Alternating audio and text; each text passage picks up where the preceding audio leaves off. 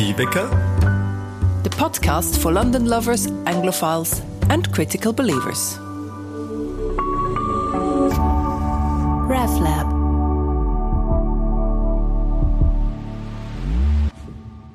Guten Tag, liebe Podcast-Community. Schön, dass ihr wieder reinhört. Das ist der Podcast Motivwecker und ich bin Pfarrerin von der Schweizer Kirche in London. Ich rede mit Leuten, die im Großstadtdschungel leben und überleben und mit Leuten, die die Schweizer Kirche in London und mich als Pfarrerin prägen. Ich ernte ja häufig überraschte Blick, wenn ich sage, dass die Gottesdienste bei uns in der Kirche auf Englisch sind. Das ist doch genau der Punkt von einer Auslandkirche, dass man eben in der Landessprache feiert, so wie das Franzosen, Niederländer und Schweden hier in London auch machen. Aber das mit der Landessprache, das ist ja bei uns Helveten und Helvetinnen so eine Sache. Welche Landessprache darf es denn sein?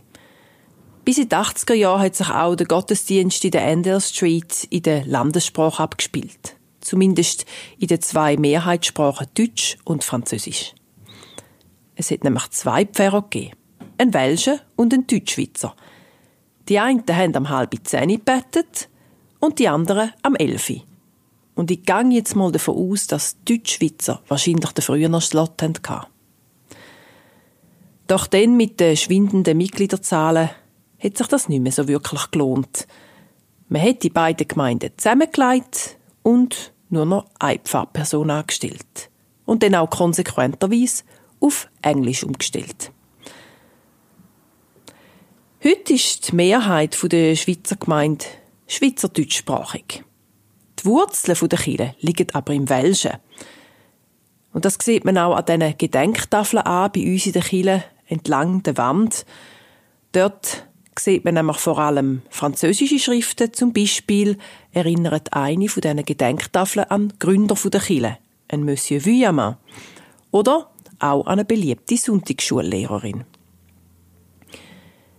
Mein heutiger Gast bringt uns direkt ins Herz der Schweizer Kirchengemeinde hier in London. Und sie ist eine Welsche. Die Fernand Kunz ist 1963 als junge Frau nach London gekommen. Aufgewachsen ist sie in Tavan, wo sie ihr aber schon früher ein bisschen zu eng war. Und England hat sie immer fasziniert. So hat sie sich dann auf das Abenteuer eingelassen und ist geblieben. Der Fernand ihre jurassische Herkunft erinnert mich auch an meine eigenen Wurzeln. Meine Großmutter mütterlicherseits ist nämlich eine Welsche aus dem kleinen Dörfli Kremin bei Moutier.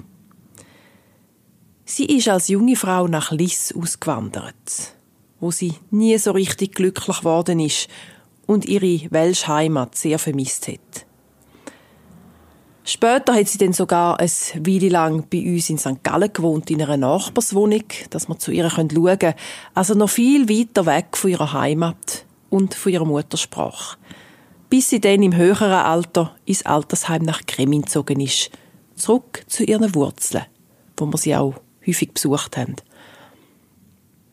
Ich denke, häufig unterschätzt man, was die Entwurzelung auch innerhalb vom eigenen Land mit den Menschen macht, gerade in einem vielfältigen Land wie der Schweiz. Zurück nach London. Die Migrationsgeschichte der Fernand steht für viele Migrationsgeschichten von jungen Schweizerinnen, die in den 60er Jahren nach England gezogen sind. Die Frauen sind das Herz und die Seele unserer Gemeinde.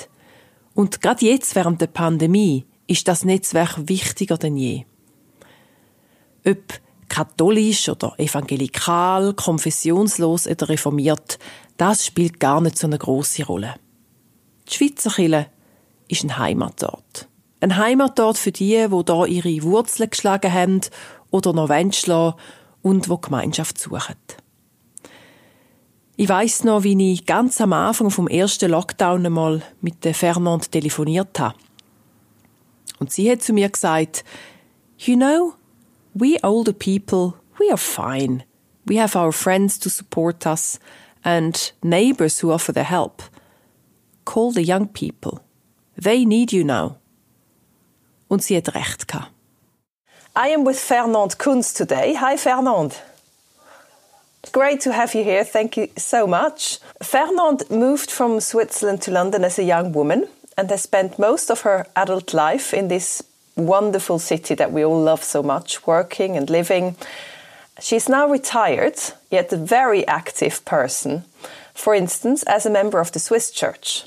And like many of her generation, Fernand is settled in Britain. No intention to go back, although she has still strong links with her family and friends. Um, so today is really about Fernand's story, about her experience of London as well, and also what the Swiss Church means for the congregation and the times we live in today. So, Fernand, perhaps to start with, tell us your story. What brought you to London in the first place, and also what kept you here? Well, I was inspired by a cousin of mine who was 18 years my senior, and she had come to Charing in Kent for one year, staying with a family. And uh, on her days off, she was actually coming to London and was really full of it. So that really was my first inspiration. I thought, hmm, that sounds really nice. I'd quite like to go there at some stage. But I was only just a kid at this stage. Anyway, when I came to the age of 14, I had the opportunity to choose another language. What was it going to be? Was it going to be Italian or was it going to be English? Well, of course, it was going to be English. At this stage, I was almost making my choice. Anyway, the first year I got on terribly well with English, and I thought, I've got to go there at some stage. But what am I going to do? The idea was that I could go to England for a year or maybe a bit more, and then I'd come back to Switzerland and I would like to use this language. So, what am I going to do with my life? Which way am I going to go? Um, I didn't really want to study, really go to university or anything like this. I thought, no, that's not me. I'm much more of a materialistic, sort of artistic sort of girl, and I didn't want to pursue any studies. So I thought English will be fine. I'll go to England and I'll learn English, and I'll come back to Switzerland and I make up my mind now. I'm going to work in an office as a secretary and then use this English as a second language. So that's what I did. What year was that? Well, that was uh, in the late 50s, in about 50, 57 when I was 14.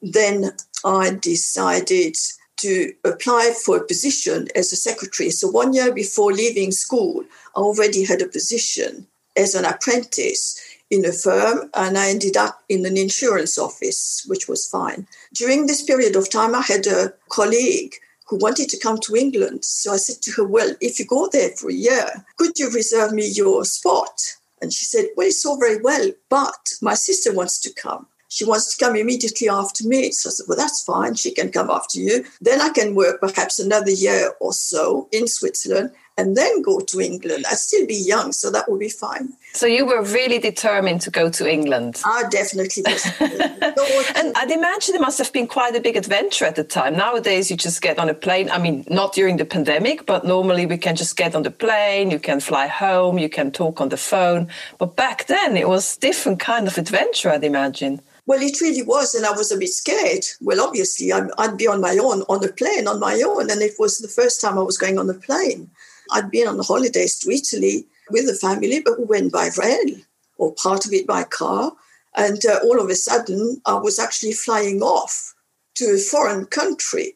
But anyway, I was reasonably well equipped language wise. So I wasn't frightened. That wasn't frightening me. It was the flying, which was much more the flight was the worst part of it. Much worse. Yeah, I think you're a very, very brave person then. much worse than going to learn the language. Anyway, I already had friends here, again, going to evening classes in Switzerland during my apprenticeship. I made some friends who knew the person whom I was going to take over from as an English candidate. So it worked out that way. I was met at the airport by this friend of mine I had met, and she came with a family. They picked me up by car at Heathrow Airport to take me to London. And that was the first time you ever set foot in London? Yes, very first time, very first time. So that's how I landed on the 24th of February 1963. I landed in London. I landed in Brookfield Avenue, Muswell Hill, where I stayed for just over a year. Now, this particular winter had been extremely severe, very, very cold winter. And at street corners, you still had remains of dark, dirty, dirty snow and ice. And it was really, really cold. Anyway, the, the first thing was I was introduced, obviously, uh, to the house and to the children because I was then employed to look after three kids seven, three and a half, and nine months. I thought, oh, horrors. Three kids all of a sudden I've had any, and three kids I've got to cope with. I have siblings, but I mean, that's not the same. We haven't got that sort of age gap. I had a meal with them and it was time to go to bed. I was assigned a bedroom and I thought, well, it's a bit small. It's not what I'm used to. But anyway, I'll cope with this. But horror came along because I could not sleep. There was no central heating in my room. There was no electric heater in my room. There was heating at any of, of any kind. And the bed, you're not going to believe this, but the bed was immediately under the window. And windows, what sort of windows? Guillotine windows, not windows that you can open and shut properly. So you, you met the good old cold houses of Britain. Oh my goodness, slept. it must have been even worse still nowadays. It's quite drafty in British houses, but was probably even worse in the 60s, I'd imagine. Well, in the 60s, they didn't shut properly. These guillotine windows never shut properly. Yeah. Mm. You know, they weren't double glazed either. And uh, it felt as if you had uh, the draft. And then the other thing is, I was so used to a nice and cozy duvet. And what did I have about a pile of blankets, which never replaced, which never replaced about it was awful. I never slept. When I got to breakfast in the morning, did you sleep well? They said, Oh, no, no, I'm terribly sorry. I've got to move. I've got to move. I have already moved the bed a bit more towards the middle of the room because I didn't want to switch things around late evening. And they said, Oh, don't, don't worry. We'll do it for you. Don't do anything. We'll do it for you. So by the next night, I was able to sleep a bit better, to be quite truthful, because the bed was towards an inner wall. And um, I was happy I was away from the draft. It was really cold. So you had all this experience of Britain. It was a bit different, maybe, from your dream. You're still in London today. Yes. So what is it that kept you in London? Well, what kept me in London is, is really much later on when I applied for a position a year on. I applied for a position which I got as a secretary to the catering, the then catering manager at University College Hospital, and I met some more friends. I really liked it so much. The atmosphere was just like a family. I was back into a family unit, to be quite truthful, and uh, that's what I liked so much. And then obviously it was Swiss friends, of course, as well, because at this stage I'd been to the Swiss church. Again, I felt that I actually knew the Swiss church before getting there, simply because my cousin had been so full of it. She was in the times of Pastor Reverdin in the 50s. She was so full of it that it encouraged me really to, to get into it. Well, I belonged to the Protestant church back in Tavannes, which was my village. I, I was so used to going to church regularly. It was just nice. It was a lovely atmosphere. There were so many of us. All the girls at this stage seemed to be au pair girls. The boys had jobs as such, probably transfers from Switzerland. That's how it progressed. You were part of the Swiss church from the very beginning when you first moved here. Yes, definitely. And that was your social home, and that's where you met your friends. Yeah, definitely. I'd known a few before from Switzerland already. I knew who had been. I knew some of them, from, even from the village, who were still there finishing their year. I had a nucleus of friends. I never felt lost. I felt I was always part of a group, whichever group, whichever way I looked. And it was a very warm group, and uh, we, we were doing things. We were visiting areas, and it was a wonderful place to be in. What did you like about London most? What was it that kept you in London? I love music. not so much theatres, although I did later on, much later on. But in the early stages, it was the Royal Albert Hall, it was the Royal Festival Hall, it was these sort of halls for classical music. I absolutely loved it. I liked the idea of being able to practice piano at the at the Swiss church at the stage because my sister and I had been to various competitions, piano competitions in Switzerland as four hands, myself as a single player as well. And I really did like it and I wanted to carry on. But of course, I didn't have any piano in the location I was in. And the Swiss church gave me that opportunity. So uh, I carried on playing a bit. I had a few bits and pieces of books of music and uh, playing a bit here and there and everywhere. I didn't want anybody to be near me, but that was the way it was. Do you still play the piano today? Well, I still know the notes, obviously, but I do not have any more practice whatsoever. I've actually lost it. My only piano now is the internet. It's my, it's my keyboard. That's all. It is a shame. It is a mm. shame. I still love music. I mean, there's no two ways about it. And uh, obviously, I've expanded a bit more from classical into just uh, ordinary sort of uh, music and uh, a mixture, mixture of music anyway. So going back to the Swiss church and that importance it had for you, and also you were a really big youth group at the time connected to the Swiss church. Now, 2000 and what are we? 21. It's very different. I mean, going back pre-pandemic, pandemic is of course different anyway. But how has it changed? What is the Swiss church for you today? Well, the Swiss church still means the same. I go for the services, still means the same. The friendship is the same, albeit with older, elderly people. I'm getting on in years myself. And there are friends who are much older than me, friends who slightly younger than me. But it's a different ballgame. We've retired people. The young generation don't seem to be maybe interested as, as much. And of course, the girls don't come as au pairs anymore. If they come to England, they either come to a college, they've got enough money to sort of pay for their studies, or, or they probably will have been getting a, a, transfer, a job transfer from Switzerland. As we don't see them, it's very difficult to find out. And how do you see the Swiss church congregation develop? Well, that's a bit difficult because without the younger generations, we know that there are younger families, but it's um, how do we bring them into church? I mean, that's that's the problem. The church is not really a parish church. It's in the middle of central London. And then it means that people have got to travel.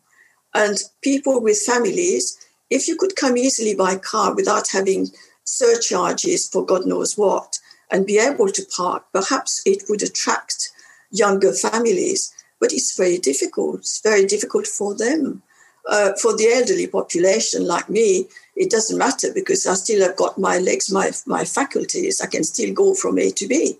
But the day that I can't, I just have to find an alternative, maybe. I don't know. How do we progress? And of course, with COVID, COVID has really put a full stop to whatever we were doing before. We've got to restart, we've got to re encourage, involve people, and it's very, very, very difficult. Mm. I can see in your situation must be terribly hard as well. You know, trying to get the thoughts together. Yeah, I just said recently, um, I think in an interview I gave, for me, the Sunday service is the heartbeat of the church. That's the spiritual center. And it's very, very important. And although the church has all kind of different things with the arts and the internships to tackle youth unemployment and all these things, homeless work, but the spiritual center is our Sunday congregation. Of course, I feel I feel very much the same. I really hope that we can return to it and that we can, if maybe not grow, that at least maintain the congregation. But as you said, it's difficult because you mentioned traveling in by car. I know that many families, like who have are now grandmothers, they they say at the time you could just park in front of the church. And now you have to pay money even on weekends to travel into London by car. So it's even just become a cost and you can't park anywhere.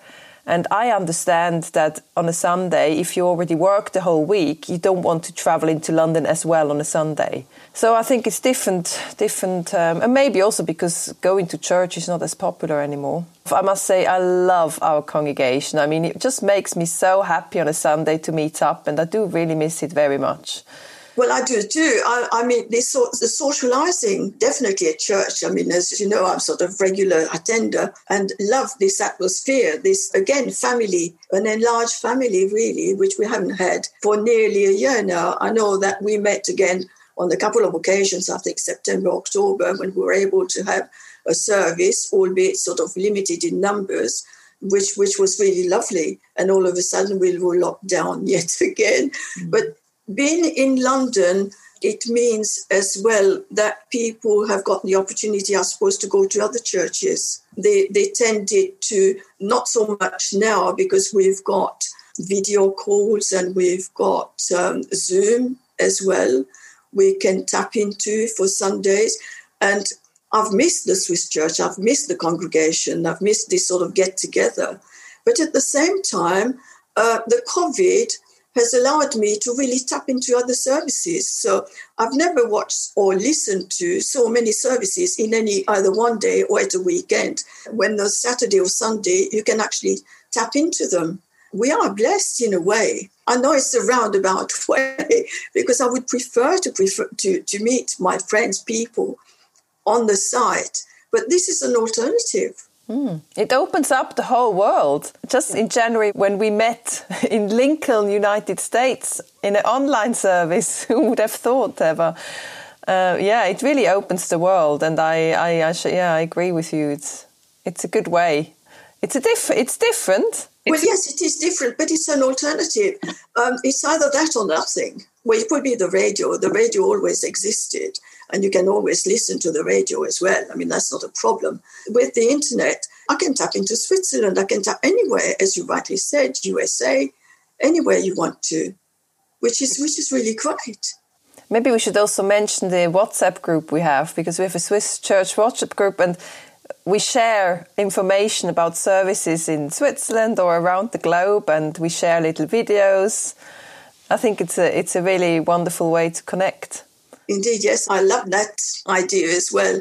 Again, it's, it's the social side of it. I'm so very fortunate that I've got very nice neighbors, and uh, they've always offered if you can't go out, if you don't want to go out, if you really want to stay home away from this COVID, just shout out and we'll do something. And at a stage when it was not so restricted, to be quite truthful, with neighbors, we used to talk over the fence, or even on the Friday night, she would say, my next door neighbor, she would say, I've been working hard all the week indoors. I'm fed up. I've had enough. Would you share a bottle of wine with me? I said, yeah, sure, I will. so we would we would have a, a glass each on each on each side of the fence and then be chatting at distance. Well, that was fine. And when it was a bit more lenient, then we had another girl along the way here, and uh, we would meet up. Then we even met up here when it was really the weather was getting a bit bad. We said, "Well, we'll meet up. Never mind." We were kind of forgetting about the distancing a bit.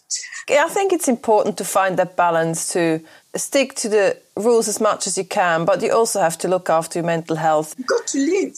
Yeah. You mentioned something I actually wanted to talk to you about about your living and your neighbors. I recently read somewhere that nearly 8 million people in the UK live on their own. And you have lived most of your life on your own, I believe? Well, yes. Since 1964, really, when I left the family in, in London, I lived on my own, yes. So I was wondering how, what would you say to people who really struggle with living alone because you have all that experience you have your ways um, and you you have your wonderful neighbors. With that experience in mind with that background what would you say to people who really struggle during the lockdown? The trouble is that if you struggle during the lockdown it means that you have not made friends or you may not have been so communicative before the lockdown. It is the sort of thing, it's just like moving house. If you want to move house, you've got to think about it. You've got to think about it when you're still reasonably young, because when you are older, you might find it more difficult and you've put yourself in a different position. In the COVID, as I had so many friends before and so many platforms. I mean, the Swiss church gave me a platform as well, in the sense that you had a little booklet advertising various things, not only just the Swiss church, but the community development for older people. And that was created about three, four years ago, which is part of uh, Camden, Westminster, Dragon Hall, Seven Dials, which are close to the Swiss church. And the Swiss church agreed to put within the, their names within within this booklet. Oh, the WC2. So I took advantage of that. I took the booklet and I took advantage of that. Maybe we just have to explain it for listeners a bit more. So there's this magazine called WC2. That's a postcode, and different charities and organizations um, who provide services for elderly people, but also for different community groups. They advertised in that magazine, and the Swiss Church also advertised in that. So we had it in the church, and you you read it on a regular basis, didn't you? So it was only just the one-off. I always saw one of these booklets, which I picked up. I took it home, read it, and I thought this is of interest to me. So I joined two of the classes, which I was particularly interested in, and that was line dance because I wanted to sort of keep going and meet others as well. And the other one was yoga, chair yoga for the elderly, because I wasn't really too keen on the yoga as it is known. I thought, mm, no, chair yoga, I'll try it. It's worked very, very well, and we keep in touch. And again, it's WhatsApp groups with different groups. And with the WC2 there, it is that we get because I'm a member of that organization as well, we get an email every day. You open your box, you got an email, how are you doing? What was your night? What was yesterday like? What did you do? And then you have a variety. Again, you can pin in it to a theater. You could you could be watching theater. Everything is virtual. Of course, obviously you've got to be equipped. But if not, they can still write to you. They always ask you, what would you like?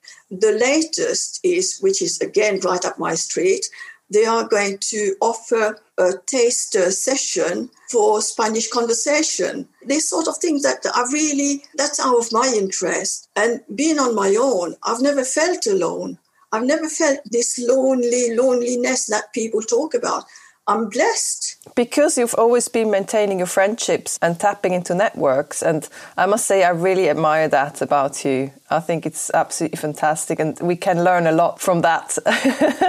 so, before we come to the end, last but not least, what do you miss most about Switzerland and what do you not miss at all? I don't miss anything at all due to modern technology. I'm in touch with the family almost on the daily basis. The only thing is, I don't see them. Well, I do virtually, either through WhatsApp or through other means like Zoom and things like this. I don't miss the family to that extent. I know they are not near them. It's just one year. Let's hope that next year will be better. And it was the same for everybody. I don't miss that. I don't miss the practical things. So what I miss is traveling, but everybody does. But anywhere, so you miss traveling in general? Anywhere. So I'm in the same boat as everybody else. I really am contented with life. I look forward, obviously, to the day when we can actually meet or travel and eat somewhere with somebody, not just eat on your own. You know, it's not of Switzerland, it's things that here that I miss. Well, right, eating on your own. I know I have a drink over the fence with the with the neighbors. And that's it. I really, I think I'm very blessed to have a very nice and supportive family, getting on well with them, and have very good friends obviously have this Zoom. Without them, if we referred to the 1963 64, when everything was in writing, I didn't have a mobile phone. Nobody did, I don't think, in those days. Or if they were, they were as large as an ordinary landline phone, which you couldn't carry with you, something of the kind. Uh, that would have been a different ball game, definitely. But today, well, and it is probably also the experience of life. You're used to living on your own and you just get on with it. That's your choice. You get on with it. And under normal circumstances, I would have visitors, I would be visiting. It's like everybody else. So that's it. That's my life. Wonderful. Well, it seems you're a London girl who happens to be born in Switzerland. Thank you very much um, for talking to me today, Fernand, and give us this insight into your life and your life with the Swiss Church and lockdown in Britain. Thank you very much. Not at all. You're welcome. My pleasure.